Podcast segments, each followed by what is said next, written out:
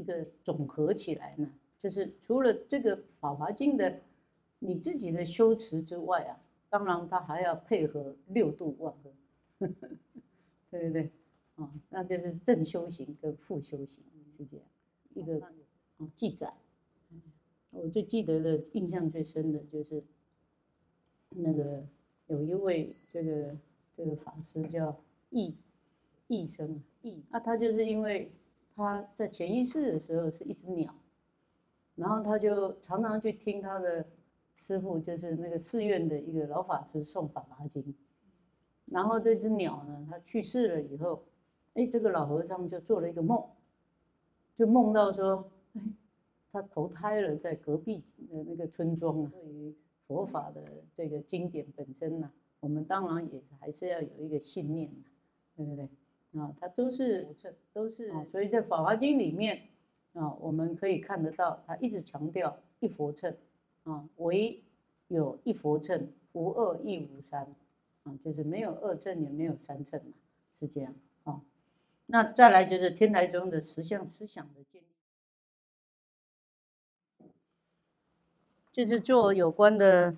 法华经》相关的一些背景啊，啊，那讲到它的晶体，啊，那这个部分看看大家有没有什么有没有问题？嗯，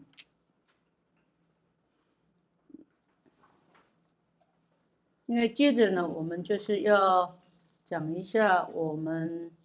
呃内容的分配啊，跟。参考书，哦，那以参考书基本啊，先讲我们的这个经本啊啊。如果你们手上就是这一本啊，当然就是《妙法莲华经》，内容也好看啊，就正好呃简居士呢，他发心印的啊，也非常的精美啊，文字清楚啊。那以我自己啊。我自己习惯的啊，这个是我的武功秘籍，这是我从大正藏里面，我直接就是把它印成我自己的嗯自己的本，哎，那我是觉得我们不惯啊，就是用用这样子的一个一个大正藏的版本，哎哎，这个是因为自己读啊翻阅方便。嗯，就是自己，只是我当时没有把它印成两面所以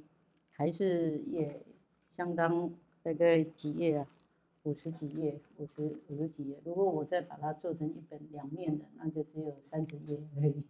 那更少了。我自己把它做成这样，你看一下，我这个这个这样子，嗯，那另外啊，就是因为。因为如果谈到真的是做经典的经文，你如果要探讨做研究，或是引经文的话，啊，这个当然就是指着我们正修的这些啊研究生来说了。大部分呢都是以大正藏为主，嗯，那大正藏你就是要把它注明它是大正啊，是第几册。啊，然后第几页啊？所以我们通常呢，在学术研究，就是你引的经文你要做注。那这个注呢，它就是大正藏的代号，就是 T，然后点一点，因为它是大正台秀，它就是大正，它的一个简缩写 T，哎啊，然后呢，你就是第几册，呃，就说。这个《法华经》呢是第九册啊，然后呢，你可以再点一点的 NO 多少，那它有三栏嘛，啊，那你就是说第第一页，然后 A 或者是 B 或者是 C，就是表示它的上中下栏，哎，就是 A、B、C 三栏，啊，那这个呢就是学术研究的要求，就是你要做注，啊，就是你有引的经文。啊，那如果你用西贝塔的话，啊，就是我们网络版，啊，就是有这个大阵仗的这个网络版，啊，那这个部分呢，我自己本身也把它下载了，我自己本身有把它做啊一部分的断句啊，那那个部分呢，我是觉得有时候你自己也可以把它做成你自己的网络版，也是可以西贝塔下载是这样啊，因为现在有电子的大阵仗，电子版的大阵仗就是西贝塔，就是啊就是嗯我们比较通行的啊。那这本就是说，大部分啊都是我们在啊持诵的时候方便的啊。那我我刚刚有在讲的，就是说，如果我们啊以基础来说了啊，我们有时候我们也还是可以每一天一大早来啊，我们可以大家一起送个啊一卷或者一瓶，以我们自己的。速度大概一卷大概是一个小时啊，那如果哈慢一点的话，那嗯可能就不不不能。如果我们比较啊顺畅的这样的啊一般的啦，我看简先生就比较快一点，嗯，一小时一卷一小时，差不多是这样的，差不多是这个样子，嗯，好，那那。我们其实也可以，就是一个小时，嗯，来送一下，啊，这样子的话，七卷，啊，我们通常说啊，《法华经》七卷全文，有没有？哦，那这个呢，就比较，啊，自己啊念，然后跟啊大家一起集体来啊诵，啊，因为以这个里面的法师品里面也有讲到，就是说，其实。《法华经》的修行的法门啊，有诵词、读诵、解说、书写，你抄经也算 修行的法门。所以这个是大乘佛教的啊修行的特色，你知道吗？也就是说，不是只有义理，他解说当然你就是啊有能力啊了解经义以后啊，那帮人家啊解解释的解说。可是他也有啊，就是读诵啊，修持，就是你持诵，就是背背《宝华经》，嗯，然后解说、书写、抄经是这样。那当然，在智尔大师的一个一个总合起来呢，就是除了这个《宝华经》的你自己的修持之外啊，当然他还要配合六度万呵，对不对？啊，那就是正修行跟负修行是这样。好，那有正修的，就是你还可以正修六度万分。你当然，啊，本身的佛法的这一些的啊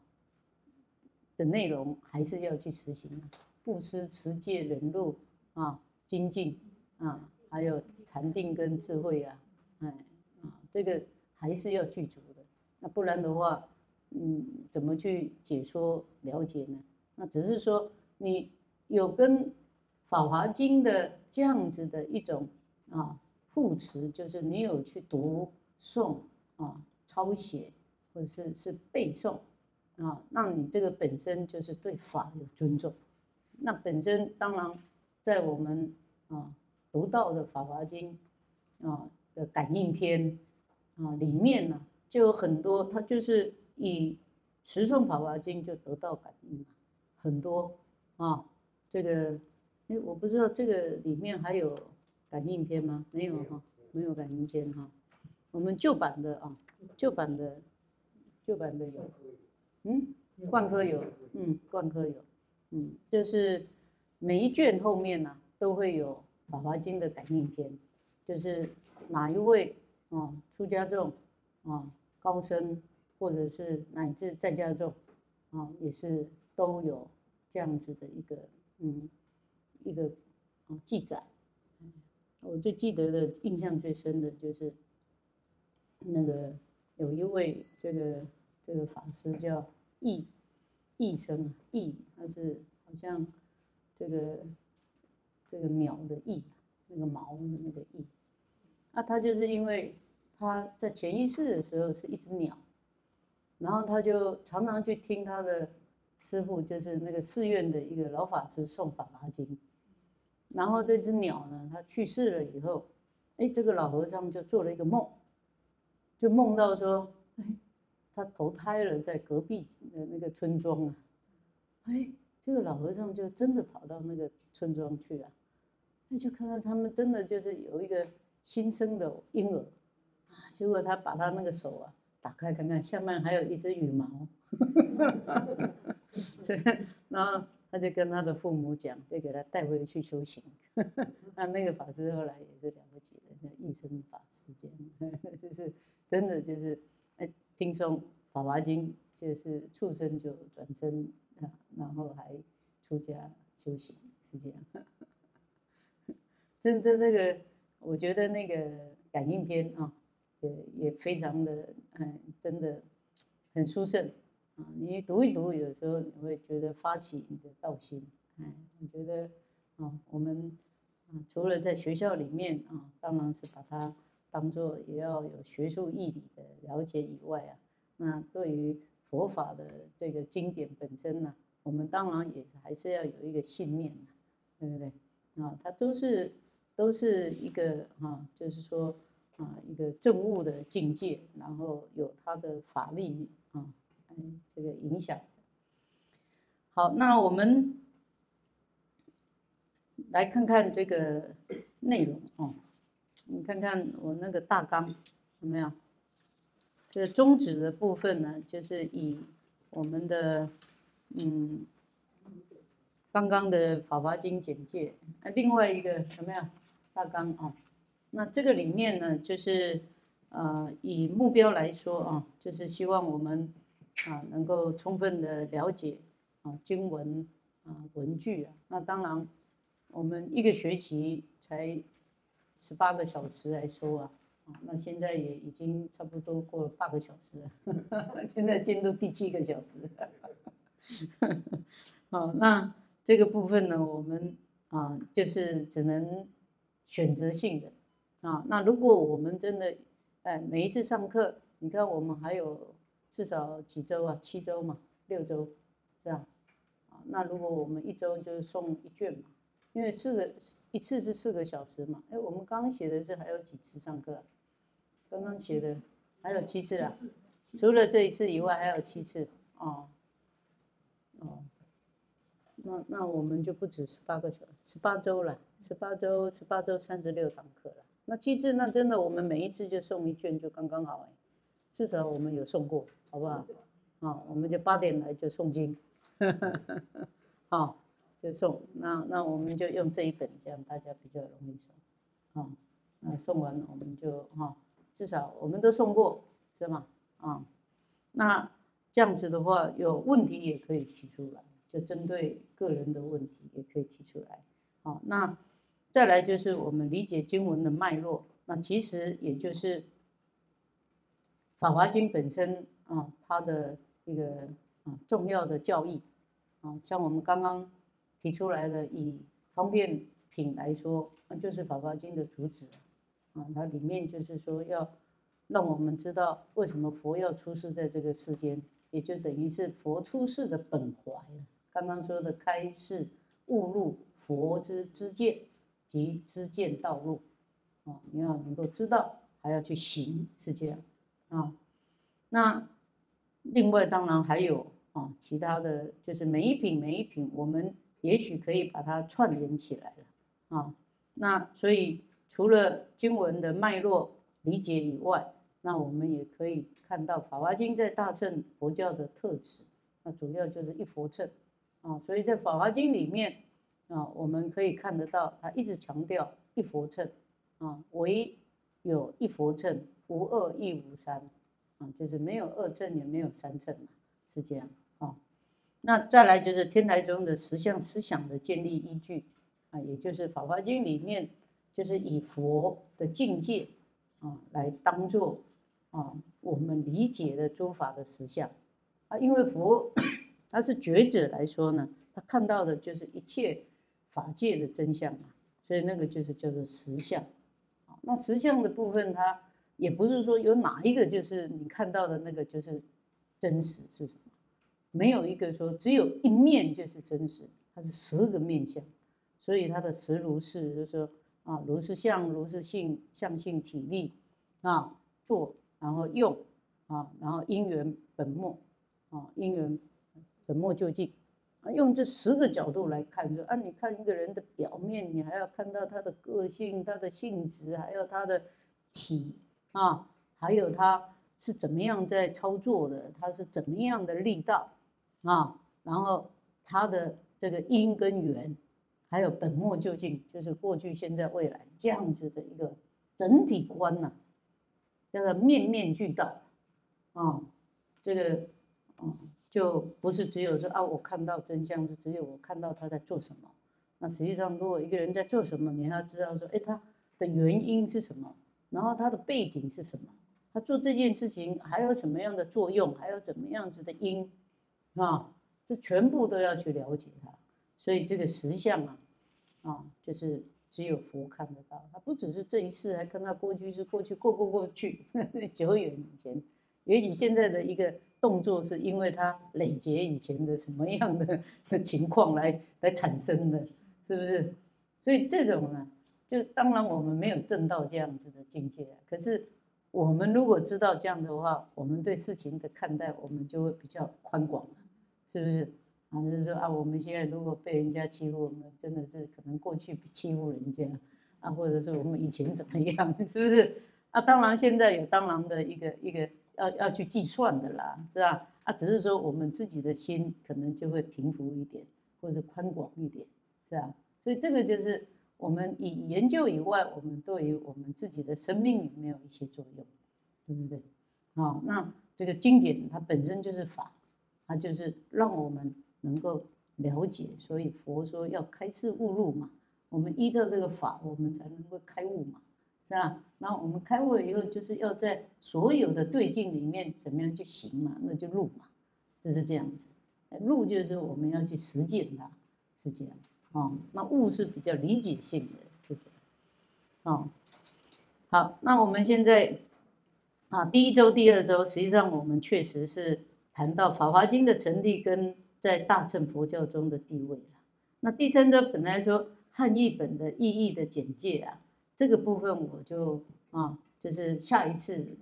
啊，我们哎第一周、第二周哎，那第一周、第二周是真的，我们今天是政治上是这样子了啊。那我们也涵盖了这个意义本的啊意义的这个简介，所以我们现在如果在我们的形式力上面来说，我们是在三四周，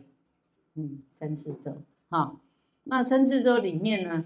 呃，有一个就是还要谈到《法华经》的经题跟啊莲花三玉跟《法华经》的本纪二门三个向度啊，这个部分呢，我们可能就下一次再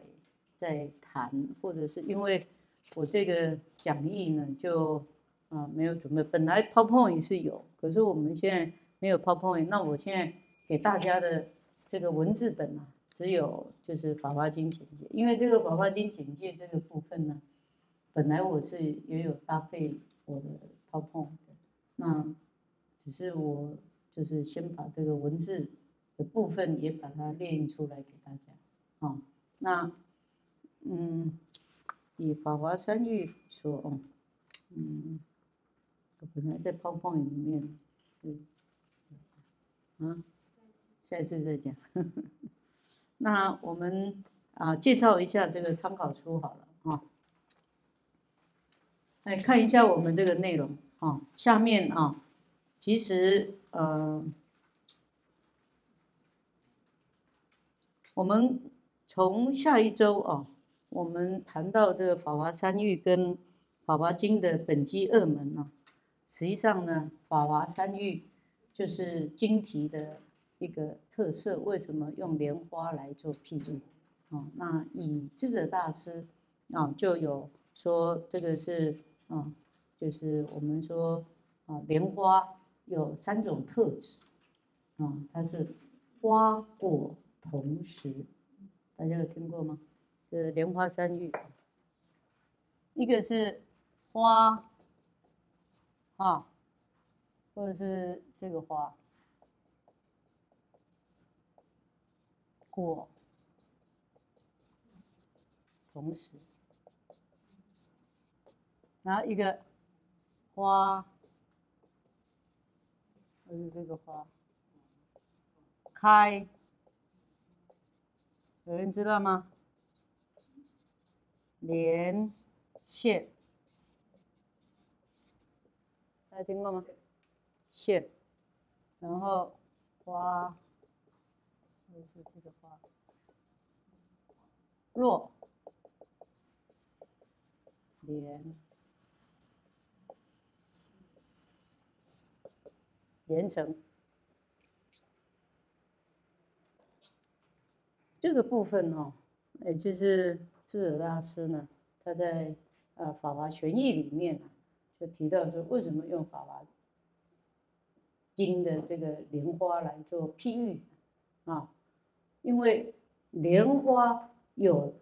一个特质啊，是花跟果是同时存在的。你们有没有注意到，那个莲花的花苞啊？你打开的时候呢，它下面就有一个有一个莲蓬，小小的。同时，其他花有没有这样？没有，其他花是先开花，对不对？它那个花就是花，然后要等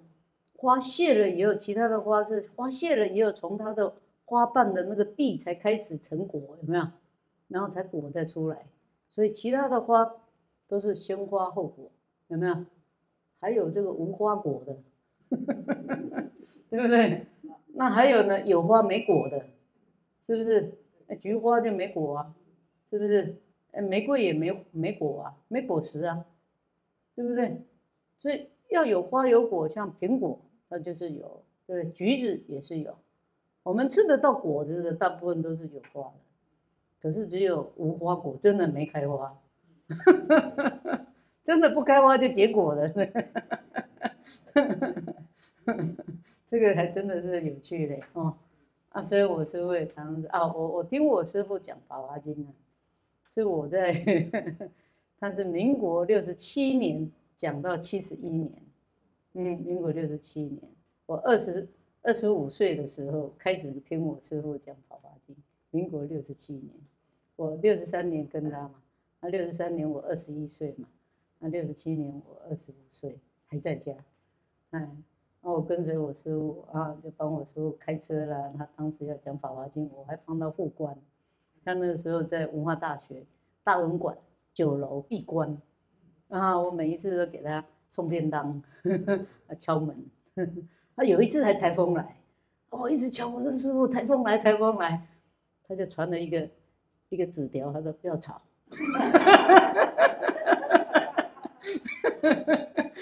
闭关，那 个闭关，哦，那个时候真的很出声，他就自己在那个钟楼啊，大恩馆的钟楼，嗯，他就写一个法华道场，然后呢就画一个塔，法华塔，就那个那张画为什么不见了？对，太可惜了，因为那时候我在护关嘛，嗯，真的，然后。听他讲五年，然后那个时候我们在还在永明寺，啊，就在禅堂，啊，波洛堂那个禅堂讲，啊，那每一次都要请师，然后他正式哎开讲，然后他也有几个这个开经记，嗯，下一次再给大家嗯看一看，嗯嗯，这个是我们自己本身的。其实那个时候我们师傅讲的时候，啊，就是有有。很多的这个义理啊，这我我不是说都听得懂，那那个时候帮他写本书也也也不懂，就帮他抄。那我们师傅讲的这个《法华经》呢，他的讲义啊，后来我们就把它啊收集起来，就是这一套。上一次有一个同学说他有，就是那位那位没来的，嗯，汪是不是汪素玉啊？汪汪玉树啊？啊，他就说他他这个这一套他有，我说哦，真的，还蛮惊讶的，因为这个就是当时，嗯，那我们圆圆出版社就是，啊，有后来因为都没有了，最早以前印的都没有，后来都是要用影印本，就把它，因为它的数量不多嘛，所以这个是我们师傅他搭配法华文具法华嗯玄义里面啊，然后把法华经的。这个经文，然后加上他自己的讲义跟这个智者大师的，把它集合在一起，所以这个部分呢，我们啊，就是以莲花啊来做譬喻的时候呢，这三个啊特色，也就是除了我们中在中国文化里面谈到说啊，莲花啊，它出淤泥而不染，或是中直而什么中空而外直，是吧？它是虽然是很弱的啊，中间没有像枝干这样子的，可是它就亭亭玉立，是吧？那他出淤泥，就是说啊，在众生里面可以成佛，不受染污，他还是可以成佛。可是这个部分呢，是一般看到莲花的外观而已。那以智者大师来提到莲花三玉的时候呢，就有提到莲花的一个特色，它的特质，花果同时啊，就是表示我们众生啊。虽然是众生，不管是地狱恶鬼畜生，啊，他就具有佛性，是这样的意思。那不然，我们如果没有佛性，你怎么修行成佛啊？对不对？所以花是你要行菩萨道，啊，那果呢是菩萨菩萨道圆满的时候，那个果它就成就，是这样。可是当你开始修行的时候，啊。那也许那个时候，我们都还是像种子一样，那个就像众生一样，啊，像种子那个是众生。然后慢慢的成花的时候，就是哎，我们开始知道佛法了，我们开始要修行菩萨道了。那那个时候，我们的那个佛性的那个种子，就真的就可以啊展现出来了，就具就具具足在那个花苞里面，是这样啊。所以这是第一个，然后呢，当菩萨行慢慢圆满的时候，这个花就开开开开开，有没有？然后呢，那个莲蓬，那个莲子就慢慢你就看得到里面的莲子了，是吧？啊啊，那个莲子就开始就大了，是不是？那等到花开连线到极度的时候啊，那就是花开始落。那落的时候呢，就是啊，就是。莲子就成就了，就变成莲蓬里面一颗一颗的种子，是不是啊？它又可以再成为啊这个莲花啊，就这样子的啊，就是嗯啊，就是永续不断的，是吧？所以这个是智者大师对于这个《妙法莲花经》，他在啊《法华玄义》里面呢，他解释莲花的时候，特别用这个莲花三玉啊来譬喻。这个莲花的殊胜啊，是其他花没有的啊，那是有的就是叫做狂花啊，那是还是像那个蒲公英啊，那花一开来随风而飘的，那个那叫狂花啊啊，对不对？这个那有的这个就就就哈，所以就你你不知道他的啊这个成就是啊，那。这个，呃，本机二门呢，我们在进入这个啊，这个《法华经》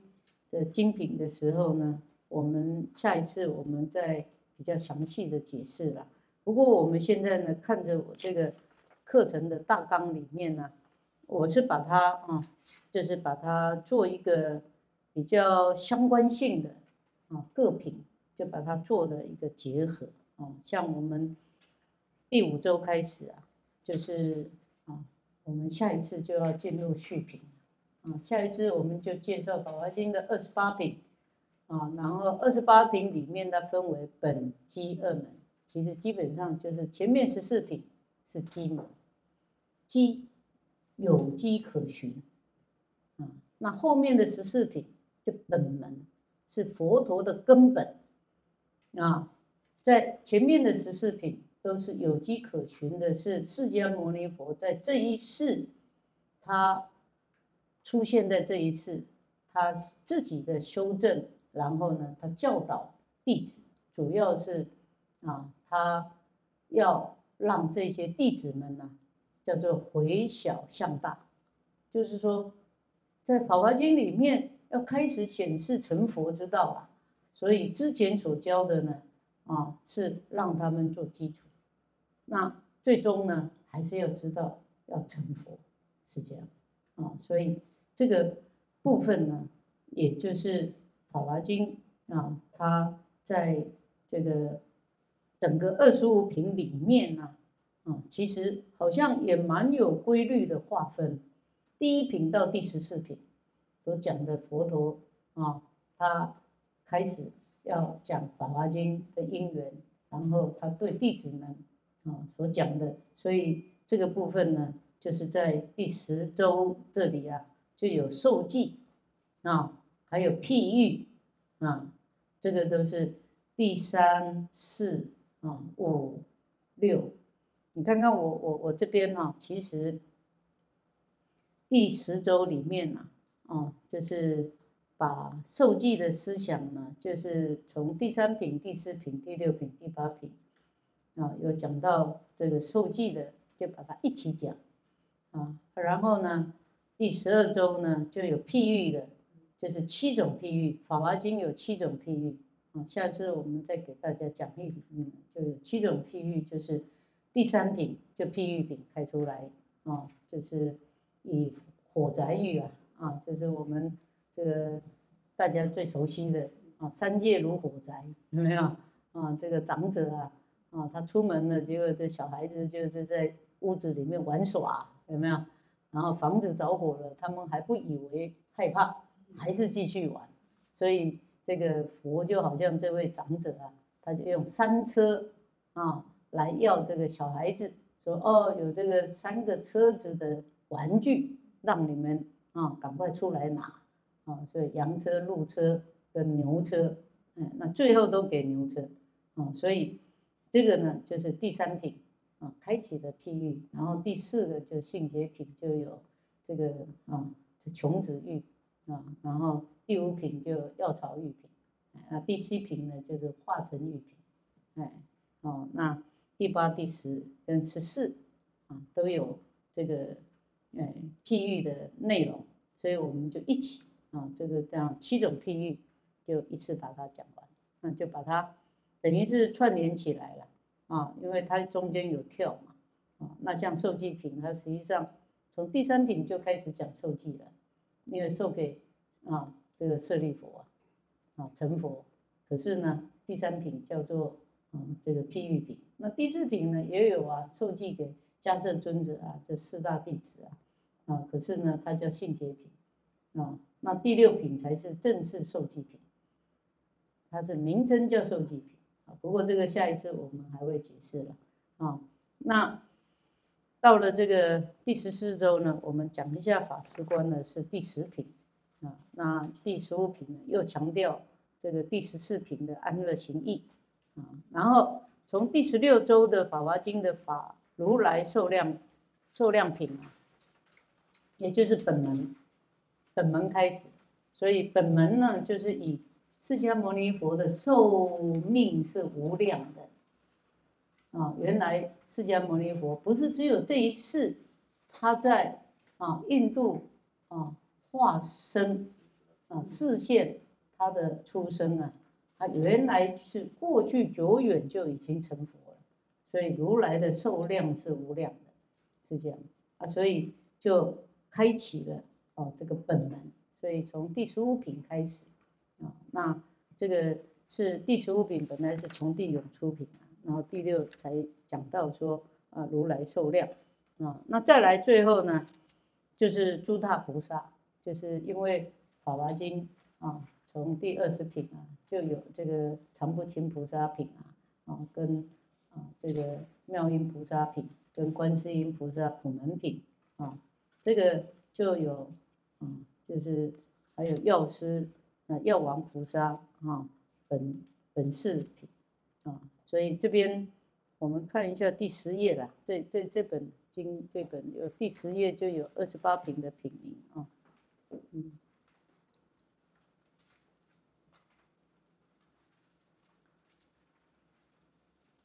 所以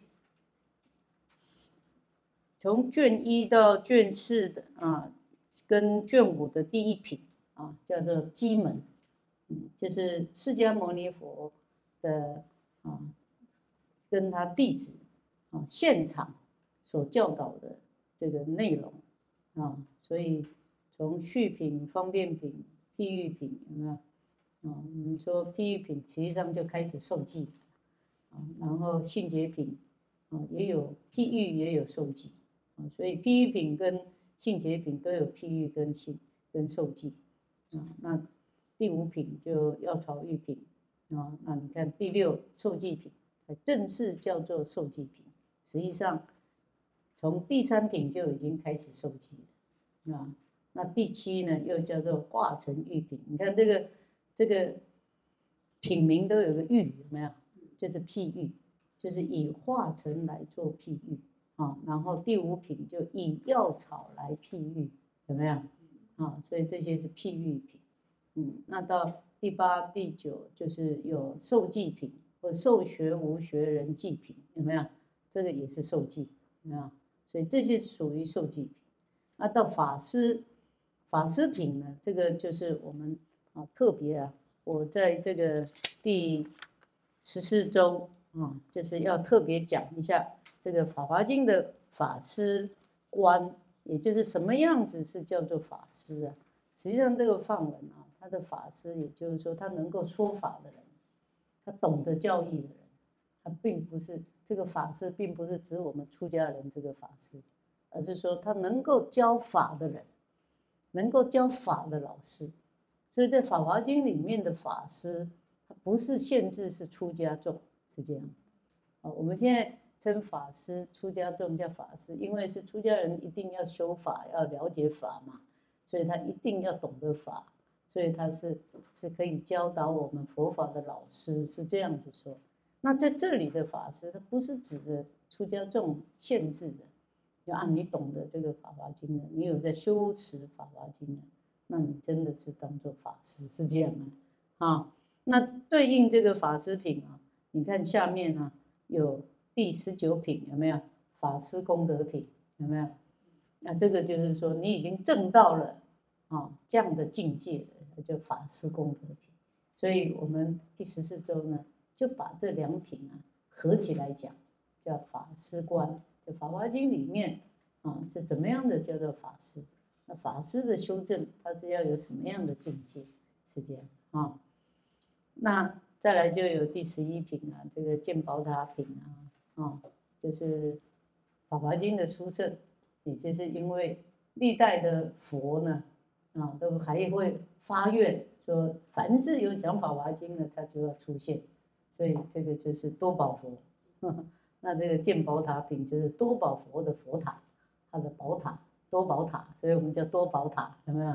就是多宝佛的宝塔啊，就是建宝塔品。嗯，然后提婆达多品啊，也是很殊胜的，就是证明说，哦，连提婆达多这样害了佛的恶人都可以成佛，因为佛就可以为他受记。然后呢，还有龙女从成佛，所以这一品的特色就是恶人跟畜生或是女众都可以成佛。不过因为这个啊，呃，上一次也有人问说，哎，那为什么佛教都是提倡说，哎，他往生到哪一个佛的佛国土啊，那个里面就没有女众啊，啊，或者是你发愿呐，那将来你就不用不会生成女人。他说，哎，这个是不是有这个性别歧视？我说这个是现代的人的观念啊，这样？那在过去真的是这个样子啊，在那种。啊，旧的传统啊，且连我们小时候都还是男女不平等啊，是不是？啊，重男轻女啊，那你怎么说呢？是不是？在那个时候，你怎么会会不会是说啊，这个男女不平等的是性别歧视？在当时的时候，确实就是这样的一个一个习惯习俗，你你你你反对也不行啊，是不是？啊啊，可是，在佛陀的时候，他就是啊，他破除了当时的印度的种姓制度啊，啊，没有那种。啊，奴隶也没有这种啊，这个 untouchable 啊，就是不能触摸的，就是这种很低贱的这样子的啊，种族歧视啊，那还乃至也是啊，这些都可以修行，那还何况说女众是吧？所以佛陀的时候有女众成道的啊，这个成就的都有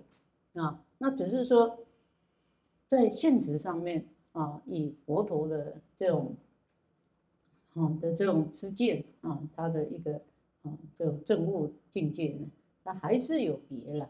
啊。那只是说我们因为现在的这种啊，我们的啊大家的这种啊，就是啊我们的民族啊，而且民族主义就是民主时代，然后大家对于性别的这样的一个啊的一个比较平等观啊，所以大家都有一个啊基本的。这个相同的权利的啊，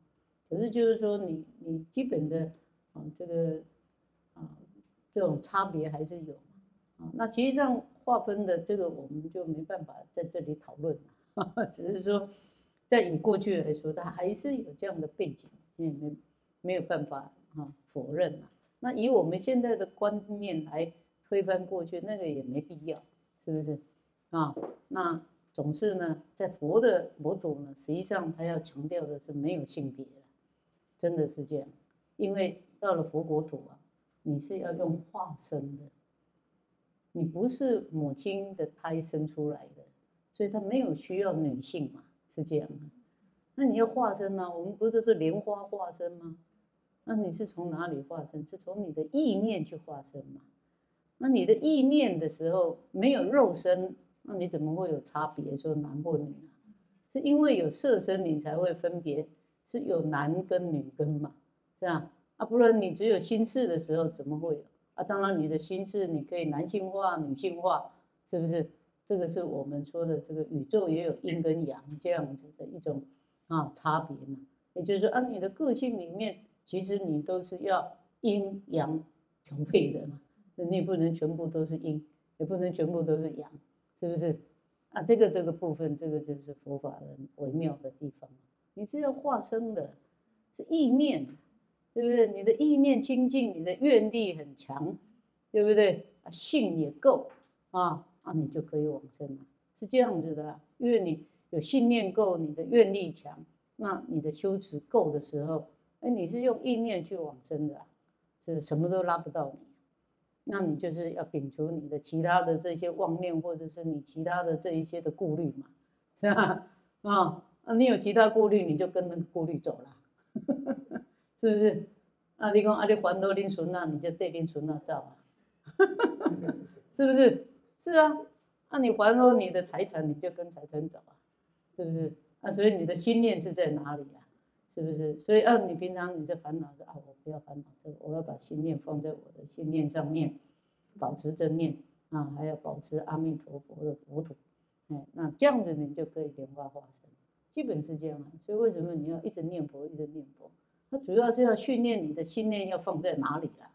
是这样啊，那可不是说啊，你口念佛啊，心不念啊，心就乱糟糟啊，那个就没有成就。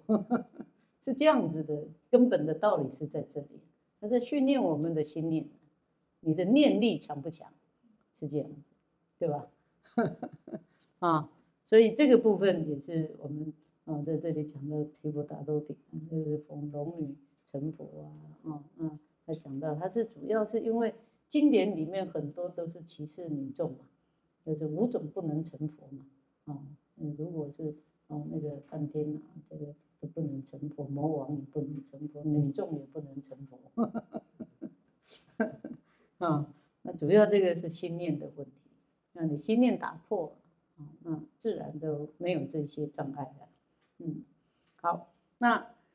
前面的十四品啊，就是这个金门的部分，就包括嗯劝持品到安乐行品。那我们。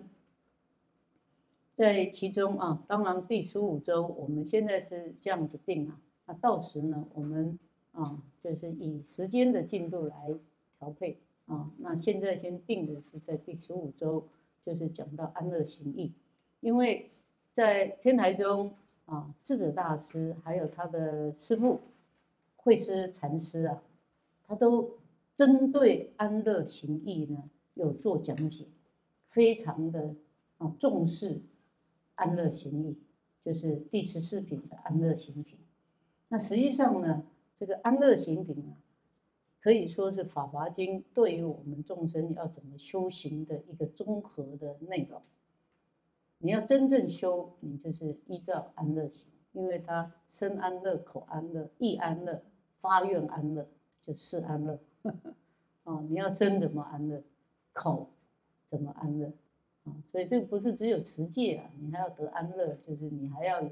这个善行啊，你还要发愿呢，是吧？所以身口意啊，三业都安乐，再加上你要发愿的誓愿安乐，誓愿啊发愿，嗯，啊，所以第一品到第十四品就是安乐行品啊，这个是基门。有迹可循的机门。那第十五品以后哦，我们刚刚说的从地涌出啊，就是因为有很多的大菩萨在法华会上啊，就从地现出来，啊，是当场的这一些佛陀的这些声闻弟子啊，啊，就会觉得哇，怎么会有这么多的大菩萨？我们以前都没看过的啊，都不是我们现在的同学啊。啊，原来他们是老同学，是很久以前跟着释迦牟尼佛来修行，然后在地底下，他们就很喜欢安静的修行，所以当时听到《法华经》就很高兴的就出来了，哇，然后才现场啊，就包括弥勒菩萨就觉得说，哎，这个怎么奇怪？为什么有这么多的这些大菩萨，他们这么修行这么好？那佛才说出说，他其实是久远以前已经证果。然后有度化这么多的大菩萨的弟子，哎，所以才有后来第十六品的如来寿量品，嗯，然后之后就有三品的功德品，啊，就是你持诵法华经，或者是你愿意分享随喜告诉人家，啊，那都有功德，所以这三品的功德，啊，那你修法华经所证到的啊六根清净，啊，就是法师功德。就是啊，我们跟搭配第十品的这个法师品，那再来就二十品，就是释迦牟尼佛自己的本身，他过去就是修持法华经的，那他就是当时呢，他就是啊，就是礼拜所有的人都说啊，你将来可以成佛，所以呢，我尊重你啊，那所以他常不轻，就不轻视任何的众生呢。啊所以这个是以释迦牟尼佛过去就是修法华经为例，那再来就是如来神力啊，就是佛陀啊，他的现神力啊，就是让所有的这个其他的佛国土跟其他的世界啊，就好像跟我们这个娑婆世界当时释迦牟尼佛现场一一样连接起来，嗯，让大家都看到说哇。哦，释迦牟尼佛在娑婆世界的灵鹫山说法华经，哇，就大家就是非常的欢喜供养，是这样。那再来就主类品，因为每一品啊都有，每一本经都有说要劝众生啊，听闻了这部经以后要来受持，然后广为流通啊。主类品通常有时候又称作流通品啊，流通这本经啊。那后面的二四六。都是大菩萨啊，他们来护持《法华经》的，或者是他们修正《法华经》的啊，所以一般有的说啊，这六品的菩萨呢，以我们师父说的，就是六支大将，六支大将。你看药王菩萨本师品就是药王菩萨，他过去啊，他是修《法华经》的，所以他就是有这个燃烧啊，燃臂供佛。是吧？药王菩萨，然后妙音菩萨，啊，妙音菩萨，哦，是其他国，然后来听闻释迦牟尼佛，然后来作证，啊，那观音菩萨普门品，这就是我们说的，啊，就是我们一般民间啊最流通的，就是普门品，所以它单独从法华经啊二十八品里面，我们叫做单行本呐。就单独流流传，单独啊来把它啊就是印刷出来，就单行本。所以在敦煌，我们刚刚说啊很多《法华经》的抄本，对不对？那其中又以观世音菩萨普门品又更多，单独抄这一品，嗯，因为感应太多嘛，啊，所以我们在汉传佛教都有一句话叫做“家家啊弥陀，户户观音”。因为观音菩萨在《妙法莲华经》里面很重要，那它又有一个特色是跟是阿弥陀佛的胁侍菩萨，而且在啊大阿弥陀经里面，它是接掌阿弥陀佛将来极乐世界的佛，他就是啊下一位在阿弥陀佛之后啊成为佛的极乐世界的佛，啊跟大势至菩萨那么？我们称作西方三圣，所以就变成。我们说的普门品啊，跟这个啊净土的这种关联，又也有一个啊蛮重要的一个这样的一个连结性啊。好，然后这个陀罗尼顶啊，也就是几位啊这个啊这个啊这个鬼子母啊这一些啊，还有菩萨啊啊这个。药王菩萨，他们就讲咒啊，来护持修《法华经》的修行者，嗯，然后后面又有妙庄严王本事品啊，啊，那最后就是普贤菩萨劝发品啊，就是以普贤菩萨来作证说，哦，你修了《法华经》呢，我就会骑着六牙白象来为你作证，哎，那摩顶，那这个这个部分啊，确实在智者大师的师父。我们说的慧师禅师啊，他的传记里面就真的显示出来，就是慧师禅师啊，他以前在修行的时候啊，他就在空的坟墓里面一直诵《法华经》，啊，诵到普贤菩萨视线，就是真的齐白六牙白象啊，摸他的顶，所以在记载里面说，慧师禅师啊，因为这个普贤菩萨的视线摸顶，他的头呢是凸出来的，一块肉肌这样子，所以这个都是一个啊，就是感应的，可是也是一个事实啊，啊，所以普贤菩萨劝发饼呢，就是啊也很重要啊，就是你要啊执重啊得本是吧？你要修各种的善行，对？还要得到佛啊诸佛护念是吧？那这些呢？就等于就是说，那《法华经》啊，真正你要得到诸佛的这种加持呢，你就是要很用功的这样在修行，所以它可以对照安乐行品啊，就是一个《法华经》教导我们的一种修行的这种啊法门是这样子。好，好，那大概这样子啊，就是这十四品啊，就是我们说的啊，要啊把它划分成。这个本基二门啊，那大概大家这样子对二十八品的一个根本的划分也有一个概念了，有没有？啊，那看看大家有没有什么问题？嗯，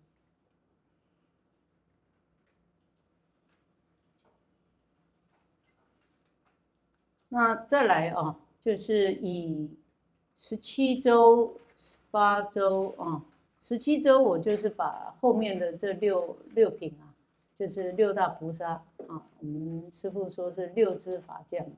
啊，他们称作行动向度啊，就是我们下一次啊，又再把二十八品啊，我们参照现代的啊这个啊对《法华经》的一个嗯就是划分的说法呢，跟大家解释。那其中一位呢，就是。嗯，越南籍的法师一行禅师，啊，他的嗯著作里面呢，就是有一本《经王法华经》，啊，他的一个解释呢比较不一样，啊，他比较没有像天台宗这样子这么多的义理，可是呢，他用他自己的领会来解释呢，我是觉得也蛮感动的，嗯，这一本呢，我自己蛮喜欢我。我这一本我就有三本，因为我三个地方各放一本，那这样才不会说还要搬来搬去。可是像这个范文的这个，我就没办法买三本了。以前，这这个是因为后来我在啊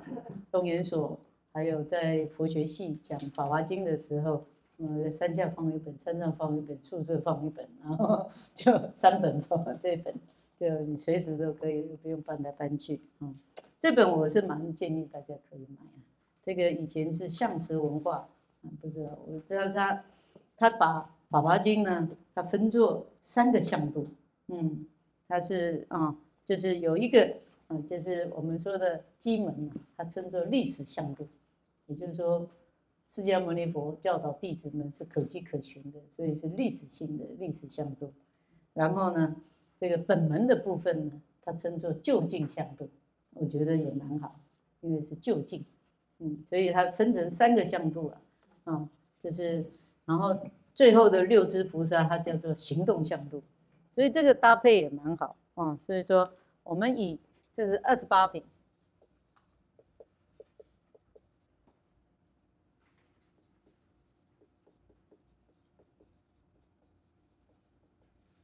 啊，然后前十四品本来是基门嘛，对不对？然后后十八十四品本门，对，那它的这个基门呢，它称作历史向度，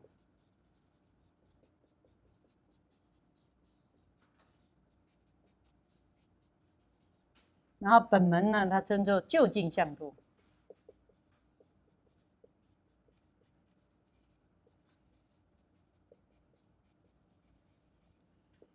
啊，这个应该是后面的八品吧，然后最后的六品，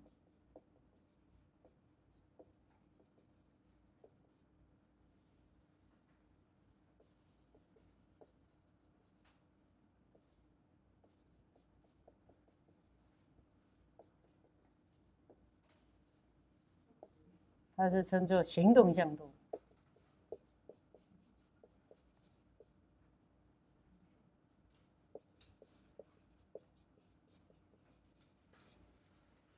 啊，那也蛮好的。我觉得以我们现代人的观念呢，用我们现代的这种理解名词啊，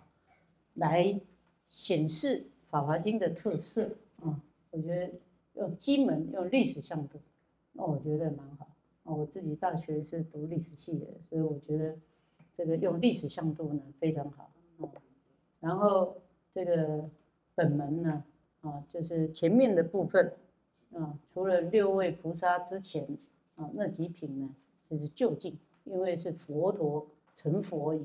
啊，那么久以前的，然后都是讲这个他们实证的部分，就是就近向度。然后再把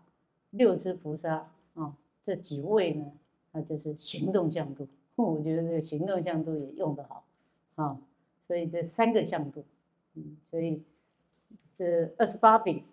里面啊分成两门，那两门是智者大师啊开出来的，那也是我们传统啊汉传佛教啊大部分把《法华经》就是分成二门啊，所以三个向度。啊，所以我觉得二十八品分二门，然后以现代的说法，三的向度，我觉得很好。啊，这向度呢，就是一个，啊，我们说一个，啊，这个 dimension，对不对？它的这种层次，啊，一个面相，啊，一个向度，我觉得用的很好。啊，所以这本呢，他在讲的时候呢，就是有特别的他的一个感受。嗯，我就觉得，啊，这个呢，可以大家，哦。所以我觉得给啊大家推荐介绍啊，那其他的是就是有一些坊间有一些妙法莲华经，它不同的版本或者是有一些文字的解释了啊，像啊这个呃昌明书局也出了一本妙法莲华经，它就有一些难字解释，嗯。那那个就是比较基础，那像这一本也是一样，它《南无妙法莲华经》，它这个是也有一些就是嗯难句的解释，哎，嗯，大家也可以哦，就是参考，如果有一些这个句词句的这个解释了啊，那嗯。像我这边也有英文本啊，其实我我我手上这本是比较比较近期的英文翻译，那这个是二零零八年翻译的。那其实最早的是一九八零年代啊，就是有一个加拿大的学者啊，Leon Horvis，他最早的就是这个英文翻译本。可是那一本呢，我怎么不知道放在我哪一个地方，我就找不到。哎，可能下一次找到再给大家。那大概哦，就是给大家介绍的部分啊。那我们可能。还是以经本为主哦。那推荐大家的呢，就是你可以看一看一行禅师的这一本啊《经王法华经》，我觉得他这本蛮有启发性的，啊，还是比较有就是自己的体会，然后比较少这种义理的部分。嗯，我觉得他哦还是有他的一个独特的一个领会，觉得蛮好的。如果你们要集体买的话，看看。我们这一班哪一位同学啊，可以比较哦发心？好像我们这班的，嗯，哦，那很便宜啊，嗯，两百五十三块，嗯，很便宜啊，嗯，如果要买，看大家一起登记，嗯，嗯，那另外就是呃，这个哦。我这边有举的这个工具书啊，就是比较深的啦，啊，就像我刚刚啊上一节有提到的日本的学者啊，这个新岛敬治教授，嗯，卡洛西玛的这个《正法华经词典》《妙法莲华经词典》，那个就真的它是对照哦范文本，然后有他的呃出入的啊部分。啊，那两本都很大本的，嗯，就是，哦，比较，呃，专精的，啊，那其他的就是一些，啊，就是词典的部分嘛，啊，那另外呢，就是我们现代现代的这个，啊，讲《法华经》的啊，就是有参考书的部分，啊，除了我们刚刚讲的，啊，《经王法华经》啊。之外呢，还有我们师父啊，上小下人法师的，我刚刚讲的这个《法华讲义书抄》啊，还有他讲《法华经》五年了，那么啊，有出版的就是《观音原型》跟《妙行安乐》啊，就是《观音原型》啊是普门品，他讲普门品，那另外《妙行安乐》就是妙音菩萨普啊品。嗯，就是，啊，呃，是一品，嗯，那另外啊，就是有平川章教授啊，日本教授写的《法华思想》，他，这个比较属于研究的部分啊，这个有这个佛啊，就是受记的思想的问题，还有一些啊，就是实相的问题。啊，嗯，这个由林宝尧教授翻译啊这一本。那其他的参考书呢，就是像啊有太虚大师有《法华经》的啊讲演录，嗯，还有这个啊我们现代的有圣严法师的《绝妙说法》啊，他是《法华经》讲要啊，那另外就是。比较白话的解释的，就是《法华经新解新注》啊，汇聚出版社。嗯，那可能那个三明书局的那本应该，嗯，是谁的？我我再找一下。嗯，好，那另外就是这个是日文的啊，就是有很多的学者了啊，他们都研究《法华经》的成立跟它的背景啊，啊，还有。《法华经》里面的佛性思想跟啊，这个其他有研究《法华经》的啊这些论文，嗯，那这些呢就是比较研究性的啊，那所以嗯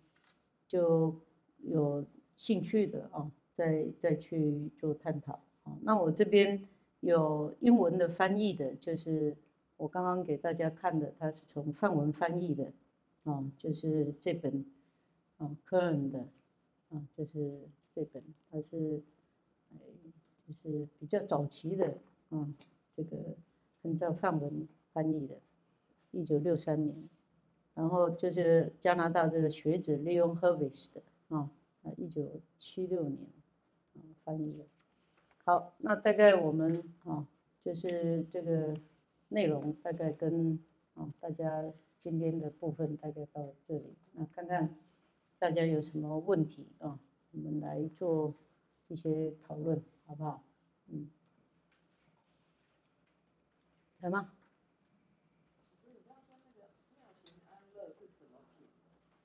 它是妙音菩萨品。对对，不是不是安乐行品，也不是，嗯，是妙音菩萨品的，嗯。